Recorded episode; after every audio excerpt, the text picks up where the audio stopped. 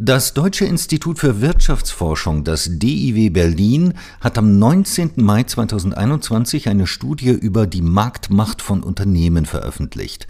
Darüber spreche ich nun mit Professor Dr. Tommaso Duso.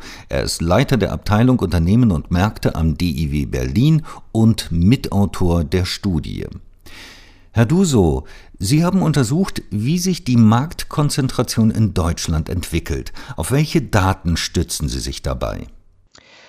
Dafür haben wir äh, einen neuartigen Datensatz, die EU-Fusionsdatenbank benutzt, den wir über mehrere Jahre konstruiert haben.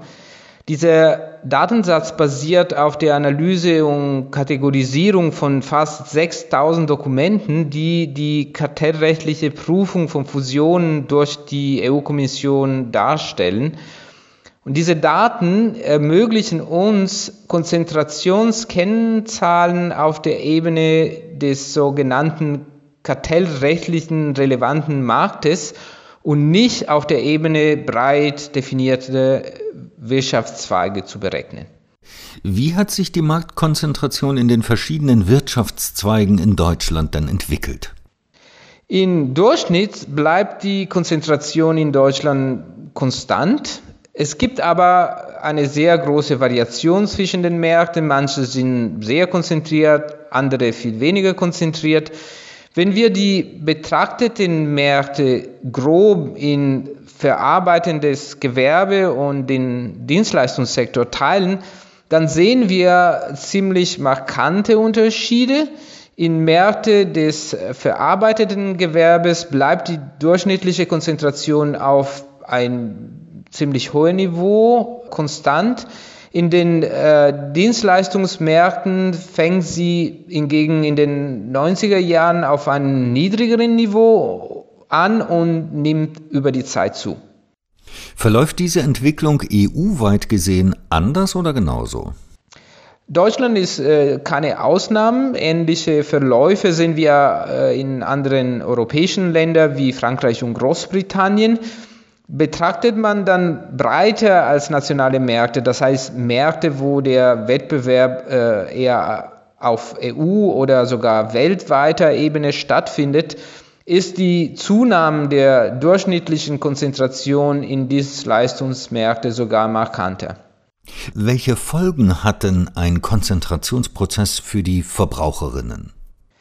Wenn die Konzentration von erhöhter Marktmacht getrieben wird, dann hat sie oft höhere Preise, niedrige Qualität, äh, kleine Investitionen zu folgen. In konzentrierten Märkten sinken oft auch die Löhne, denn Unternehmen äh, können dort auch viel Macht gegenüber Arbeitnehmern haben.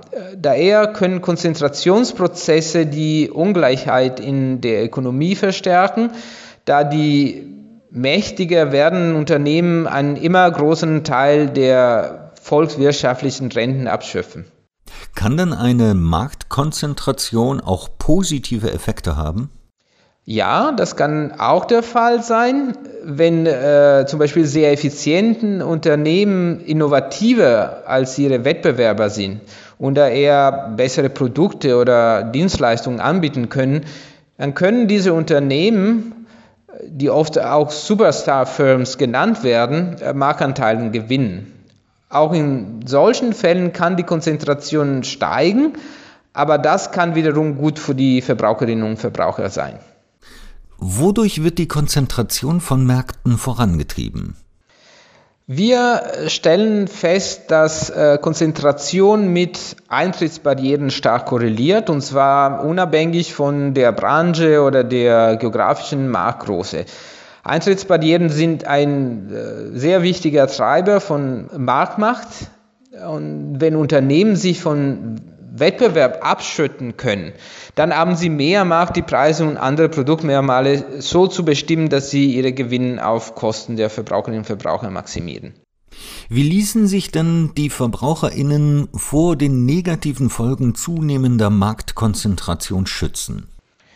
Eine effiziente und konsequent durchgesetzte Wettbewerbspolitik soll Märkte offen und wettbewerbsfähig halten. Aber äh, die Regulierung und andere Politikbereiche können auch dazu beitragen, Eintrittsbarrieren abzubauen und da eher die Konzentration auch äh, zu reduzieren. Herr Duso, haben Sie vielen Dank für das Gespräch. Vielen Dank.